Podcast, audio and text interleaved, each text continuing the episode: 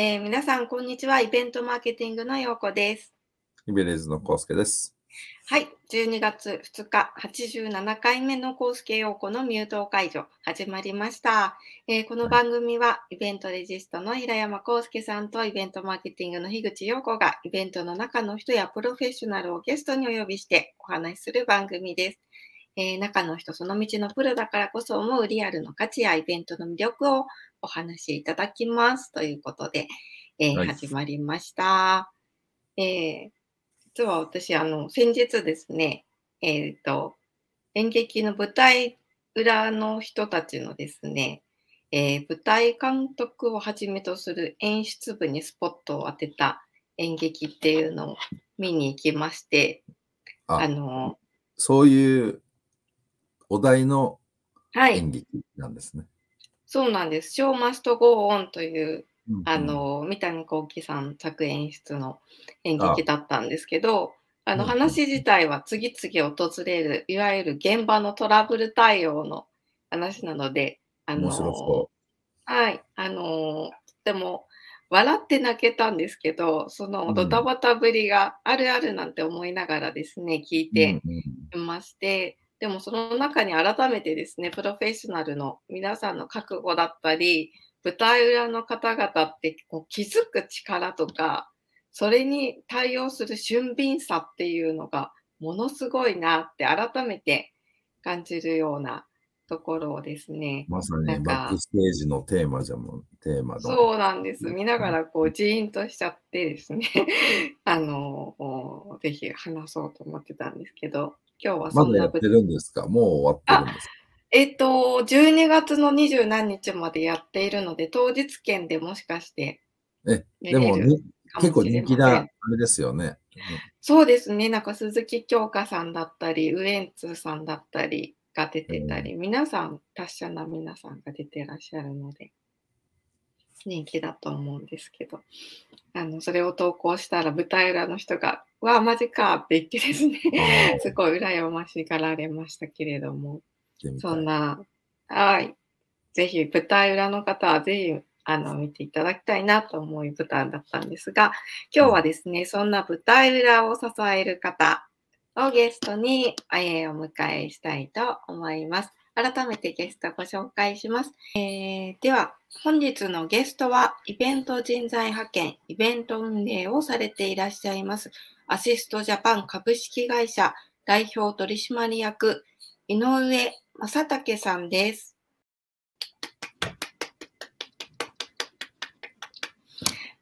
こんにちは。こんにちは。はい。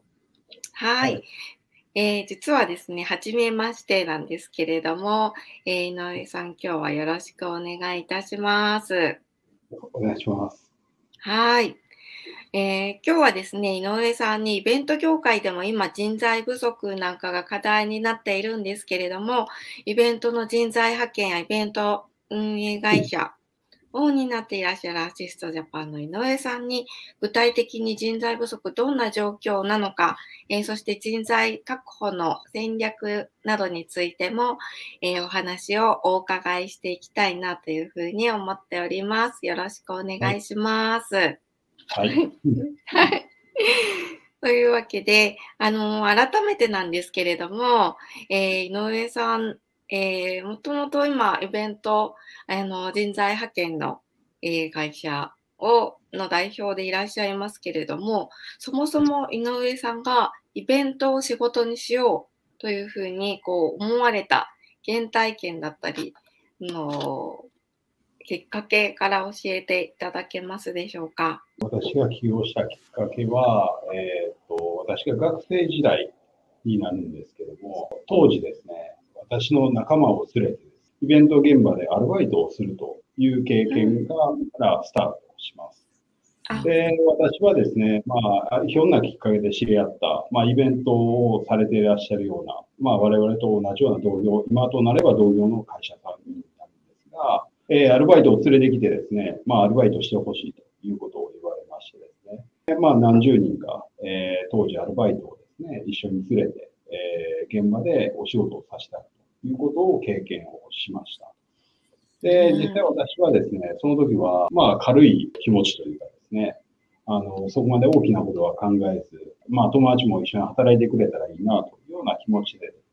すね、まあ実際、まあ、あの、イベント現場で就労させていただくことになりました。で、確か当時コンサートか何かそういった、えーはい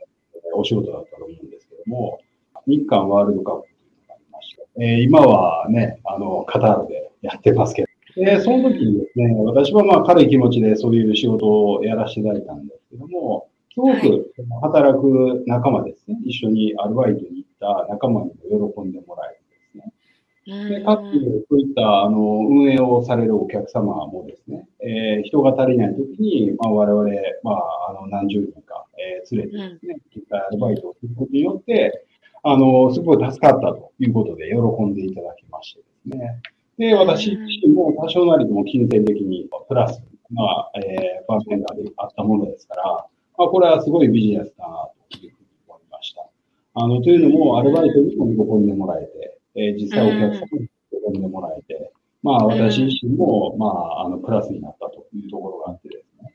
そういうことを調べると、世の中には、えーいわゆる派遣会社というのがあるということを知りましてですね。まあ、今更かところではあるんですけども、えーっと、知りまして、まあ、すごいイベントっていい仕事だなと。えーこのビジネスでやっぱり将来起業したいなと思ったのが学生時代だったんですね。まあ、近江商人は三歩よしということで、世間よしと言われてるんですけども、私はまあそこまで世間よしまで考えれなかったんですが、まあ、私は自分よしだなというところもあってですね、まあ、勝手に私は三歩よしだなと捉えてですね、まあ、近江商人に怒られちゃいますけども、はい。あのはい、ということがありまして、えーその後ですね、まあ会社員は経験したんですけども、まあ、なかなかやっぱそこの成功体験というか、実体験うん。まあ非常に大きなものだったものですから、やはりあの、その分野で学生時代、えー起業したいということですから、えうん。ー会社員は3年程度ですね、あの、はい。会社勤めをしたんですけども、やはり、えー起業したいという気持ちが勝ちまして、えー実際起業をしたということになります。ああ、なるほど。じゃあそのアルバイトで行かれたイベントの原体験っていうのはかなりやりがいがあったり達成感があったりっていう。そうですね。その3年間の会社勤めっていうのは、あはいイベントに関係あるんですか？まあ、多少は関係ありますけども、やっぱり私、就職したのはですね、やはりまあ、あの、大きい会社のことを知らないといけないということだったのですから、大きい会社に就職したんですね。うん。そうなると、やっぱりなかなかやっぱりこのビジネスをやっぱり体感するというよりも、まあ、なんでしょうね、営業社員として、やっぱりいかに成長するのかみたいなところになってですね、うんなかなかやっぱりまあ、やりがいをすぐには感じれなかったっていうのはありましたね。もちろんまあ、イベント関係の仕事ではあるんですけど、どちらかというと、いわゆる大手の、えー、イベント以外も扱うような大手の人材派遣といいますか、まあ、そういった会社ですね。ああ、なるほど。はい、あの、勉強はさせていただいたんですけども、はい。うんなるほ大きすぎたど。っていうところがありました。はい。で現在、アシストジャパンさんは、イベントに特化した人材派遣、うんそしてイベント運営をされてい。らっしゃる。ということなんですけれども、まあ、イベントといっても、さっきの日韓のワールドカップのようなスポーツイベントだったり、コンサートのような、えー音楽イベントがあったり、またビジネスイベントっていうのもあったりと、B2C、B2B と大きく、はい。あのーいろんなジャンルに分かれますけれども、アシストジャパンさんが使ってらっしゃるイベントっていうのはどういったイベントに人材を派遣されてらっしゃるんですか？あの、基本的には我々 B2C のイベントが多くてですね、はい。あの、というのも、やはり、ああの、ちょっとすみません、経済的な話をしてしまうんですが、まあ、おより多くの人数をですね、現場を運営させたりとかっていうことになってくるとですね、まあ、どうしても係員の数がたくさんいる仕事っていうのが、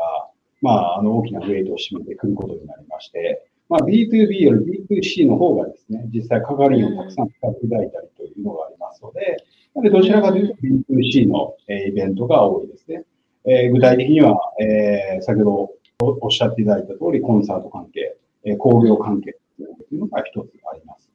あとは、えースポーツ関係ですね。えーラグビーであったりとか、えーそういったスポーツ関係の実際運営をさせたいということがあります。うんで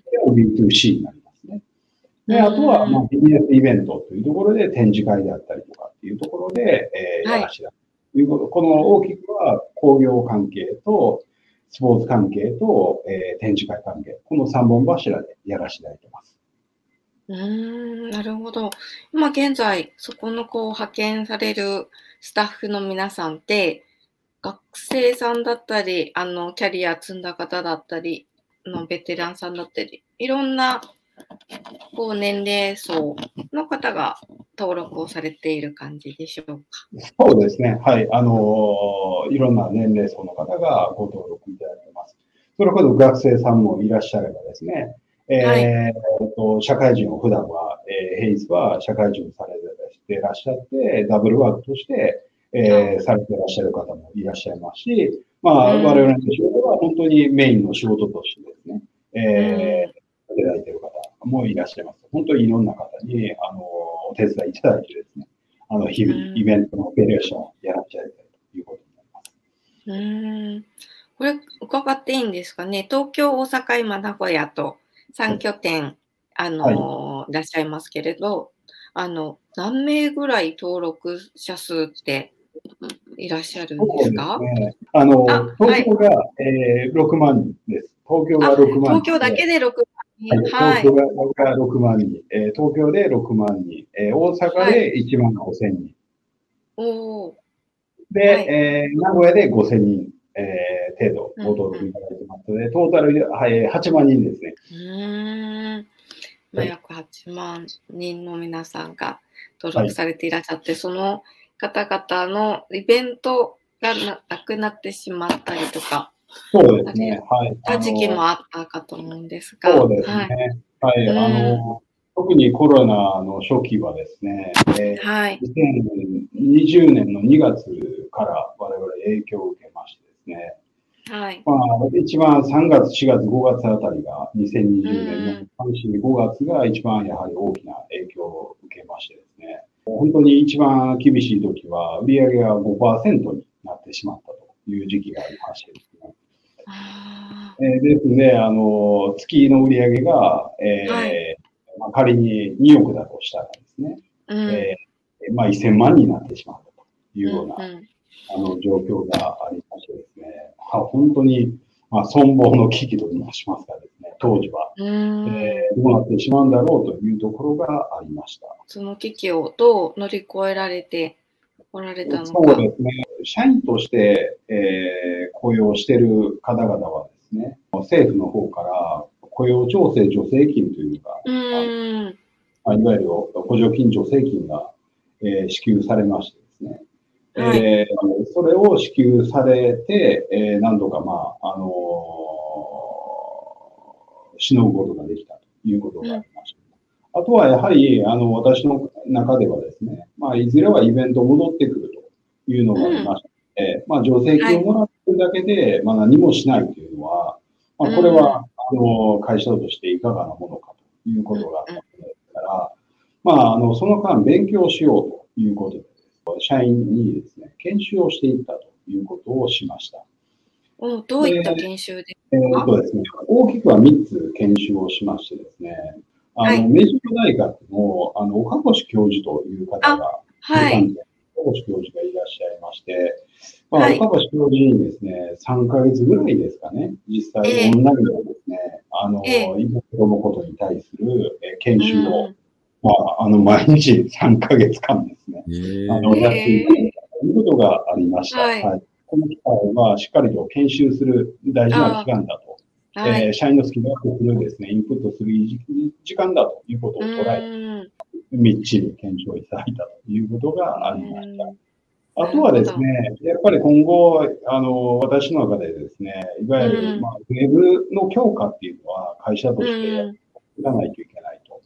いうことがありましたので、ウェブのはいやはりこのスキルアップというかですね、えーウェブ解析士というのがありましてですね、あ、はい。あの、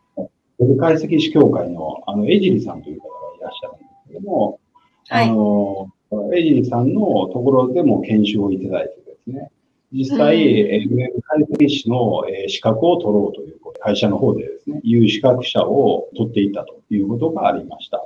いわゆる一般の、えーウェブ解析士と、いわゆる上級というのがあるんですけども、実際上級まで、えーチャレンジをしたものもいましてですね、ウェブの仕組みであったりとか、えーはい実際にウェブ広告を売って、どういうふうにやっていくのかっていうのはですね、今後間違いなく必要になってくるということがあったうので、ん。えーそういった研修もですね、えーさせていただきました。あとは3つ目としてですね、まあ、一般的な、やはり我々マニュアルを書いたりとかですね、えー、えー企画書を書いたりということが必要になってくるのですから、そういったパワーポイントの講習を受けてですね、試験を受けて、まあ、みんなで資格を取ろうということでやってました。はい。ですね、大きくは、えー岡星教授の、えー講習と、えーあとは、えーウェブ解析士の、えー資格を取ろうということと、あとはパワポ関係ですね。パワーポイント関係であったりとか、えーパソコン関係のスキルアップを図っていたということをですね、まあ、かれこれ1年半ぐらいうんしましたね。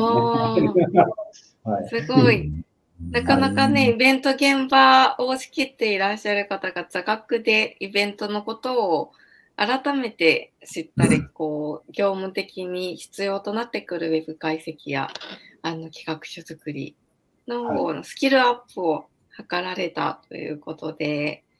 かなり皆さんパワーアップして、今、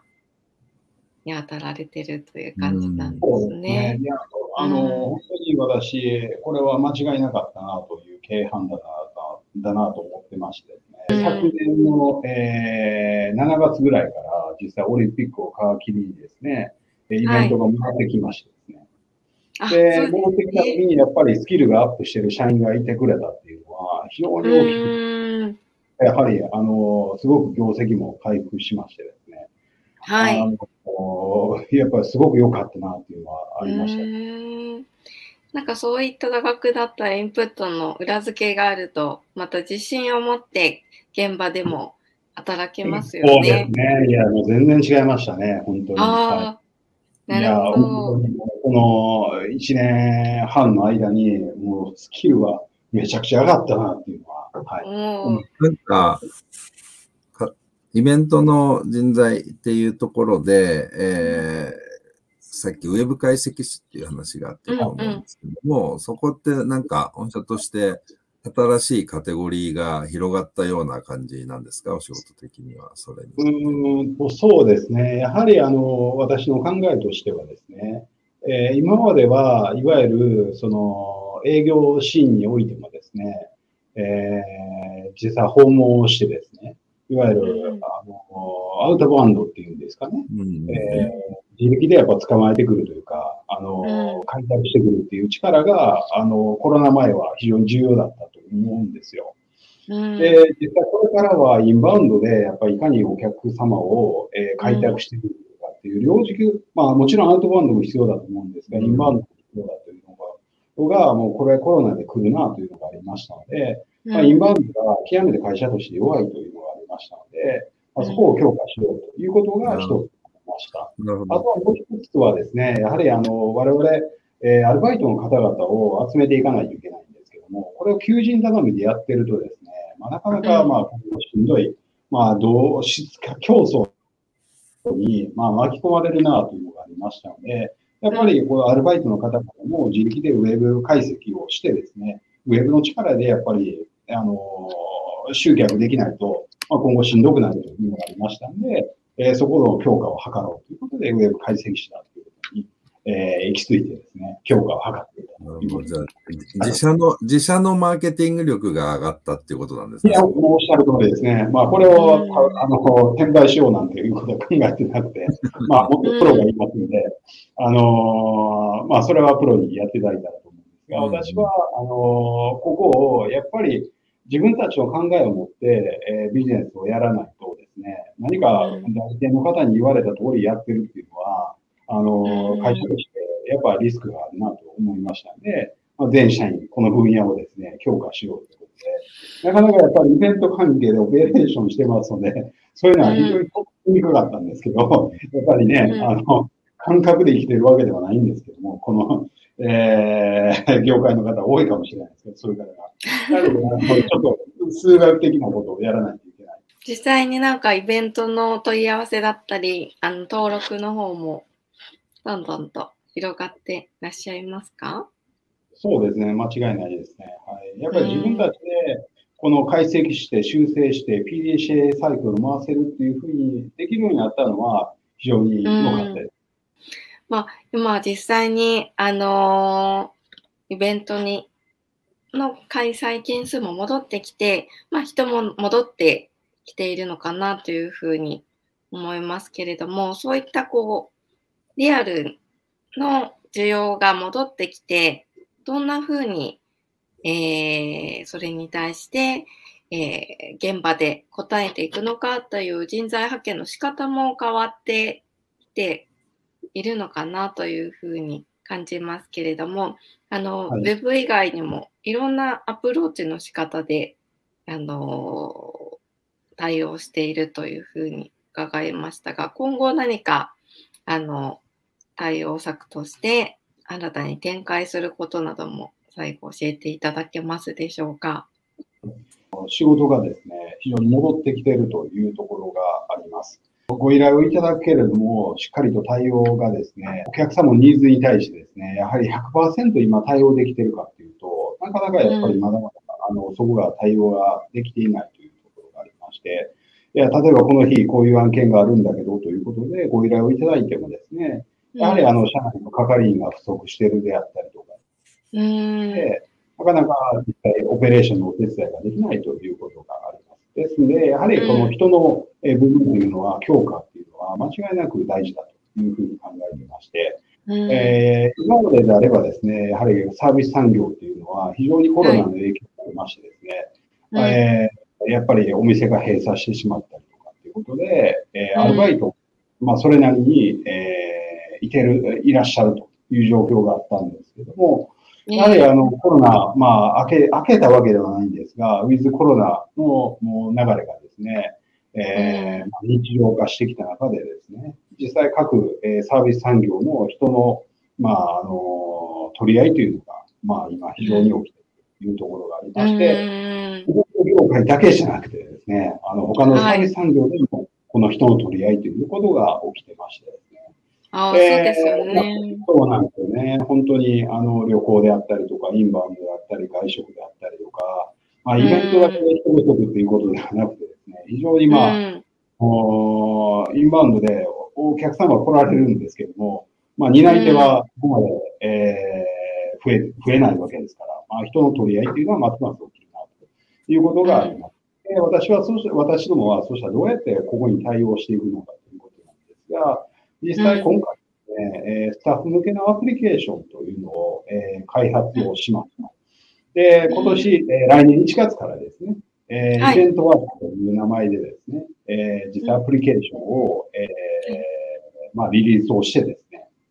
あの、あとしていくいくことになります。で、実際今まで、えー、どういうアプリになるのかということになるんですが、えー、はい、といわゆるですね、あの、インターネットバンキングと連動させてですね、えー、すぐにスタッフの方々に給料がもらえるような仕組みであったりとかですね、えー、そういったですね、いわゆる、あの、スタッフの方々のユーザビリティの高いですね、アプリケーションを今回開発しまして、えー、これをですね、あの、強みとしてですね、アルバイトの方々への、えー、やはり UI、UX を高めることによってですね、えー、我々の会社で働いていただくという方を増やしてですね、えー、この、えー、状況をですね、えー、乗り越えていこうというふうに考えています。はい。ですね、1月からのイベントワークスにですね、えー、広報、えー、皆さんぜひ登録いただいてですね、えー、即日で即払いで、えー、すぐに働けるイベントバイトということでやっていきますので、えー、ぜひ期待いただければと思います。はい。最初、このなかなかこう、多分さっき言われた8万人ですでに登録されてる方って、あの、もうポテンシャルユーザーというか、もうユーザーなとすると、はい、なかなかリリース直後に8万人がすでに使ってるアプリってなかなか難しいと思うんですけども、すごいですね。そこはすごくアドバンテージがあります。それだから、本当に登録してる人用のインターナルのつ、まあ、お金の支払いとか多分スタッフ様ですけども、はい、あれですか、このアプリっていうのは、なんかそういう仕事を探してる人も、別に登録してなくても、あ入れても意味があるものなんですか？おっしゃる通りですね。はい。あの、なるほど。登録されてない方も実際、えっ、と、どういう仕事があるかっていうのはですね、登録されるとも、まあ、検索できるような仕組みになってますし、もしそこでですね、やってみたいということであれば、すぐにエントリーをいただいてまあ、あの、うん。極端な話、翌日からも働けるような、えー仕組みになります。で、翌日で働いていただいてですね、えー早ければ、もう即日に、あのーいわゆる我々ウォレット、ウォレットと呼んでるんですが、ウォレットに、えー支給金額が、えー表示されるようになりまして、そちらを、えーすぐに、あのー支払いの申請をすればですね、えーうんセブンギを通してですね、即日払いされるような仕組みになってますので、まあ、うん極端な話、その日に働いて、えーその日に、えーお金がもらえるというようなですね、画期的なアプリを今回開発してまして、えーそれを1月から運営しますので、はい。ぜひ、あのー空いてる時にですね、短期、う短ん。短期即払いの、えー単発即払いの、えーイベントバイト、どっかのアプリは、あ静谷版しかありませんので、えーぜひこちらに登録いただいてですね、はい。イベントバイトを即日で働きたい、単日で働きたい、即払い欲しいという時はですね、我が社しかありませんので、はい。ぜひ、えー登録をいただいてですね、えーお金も稼いでいただいて、はい。はい。あの、やっていただければと思います。はい。え、し初心者も大丈夫ですか、はい私のようなあ年齢高めな人でもいやいや大いやいや丈夫です。あの、ようさんも全然、はい、大丈夫です。ちょっと社長に申請して副業しようはい、いやいやあの、アプリ登録ダウンロードいただいて、はい、あの、登録いただいて、はい、あの、応募いただければ、はい、か。はい。大丈夫です。登録はできますよね。ねはい、できますねね。どなたでも、はい、で仕きます。事が来るかどうかは別ですよね。いやいやいやはい、仕事はもうたくさんありますので、はい。そうですね。キイベントバイトャリアまだゼロなんで。はい。いやいや、あの、全然、未経験者の方も大丈夫です。はい。あじゃあちょっと取材がてやってみようかな。ぜひ、はい。1月からイベントワークスさんリリースということなので、皆さんぜひそちらの方あの登録してイベントの現場っていうのをぜひ感じていただけたらなというふうに思いま。ますた、あの、使ってみたってことで、あの、まだあ取材いただいてます、はい、イベントそうですね。使ってみたということで、はい。即日来たっていうですね、はい。喜びの動画をアップしようかなと思いますね。はい、ということで、イベント現場も、あのだいぶね、そういった人材派遣のあの現場でもアプリをこう活用されて、どんどん働きやすい現場になってるんだな、みたいなところも知ることができて、今日は本当にありがとうございました。はい、ありがとうございました。はい。本日のゲストは、えーアシストジャパン株式会社代表取締役井上正武さんでした。ありがとうございました。ということで、ね、今本当コロナ禍でね、あのー人材不足って言われてますけど、昨日もね、ワールドカップがあって、ピザ屋さんの前でウーバーイーツの人がたくさんいたっていうふうにね、うん。なんか聞きましたけれども、そういうね、人の取り合いだったりっていうところに、即日にちゃんとね、給料が入ってくるっていうイベント現場の魅力っていうのもですね、あると思いますし、ね、現場で。あとはなんかこう感じてた、ここのコロナ禍で何が起きたかっていう大波の一つに、イベント業界の、あの、IT リテラシーが上がったなっていうのは、はいで感じてるんですけども、まあ配信もそうですすね。ただなんかその裏の話ってなんで、なんとなくばっくりでしたけど、やっぱりそういうふうに、この時間を使って企業として人材うの、ん。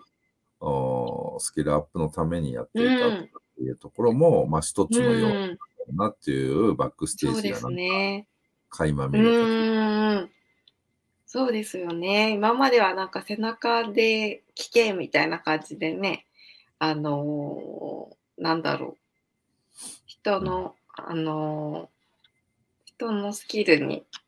なんか寄ってましたけど、ちゃんと座学でね、イベントプロデュースとかマネジメントを知る機会っていうので、新たに現場で、うんあのパワーアップして、えー働けるっていうのも、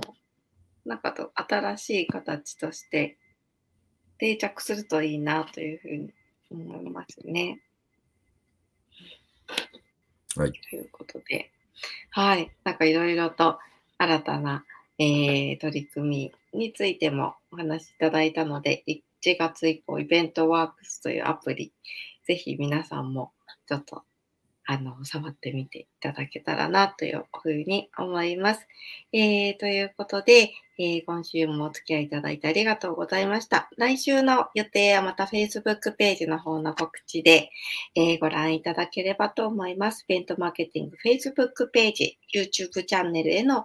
えー登録をお願いいたします。えーということで今日も今週もありがとうございました。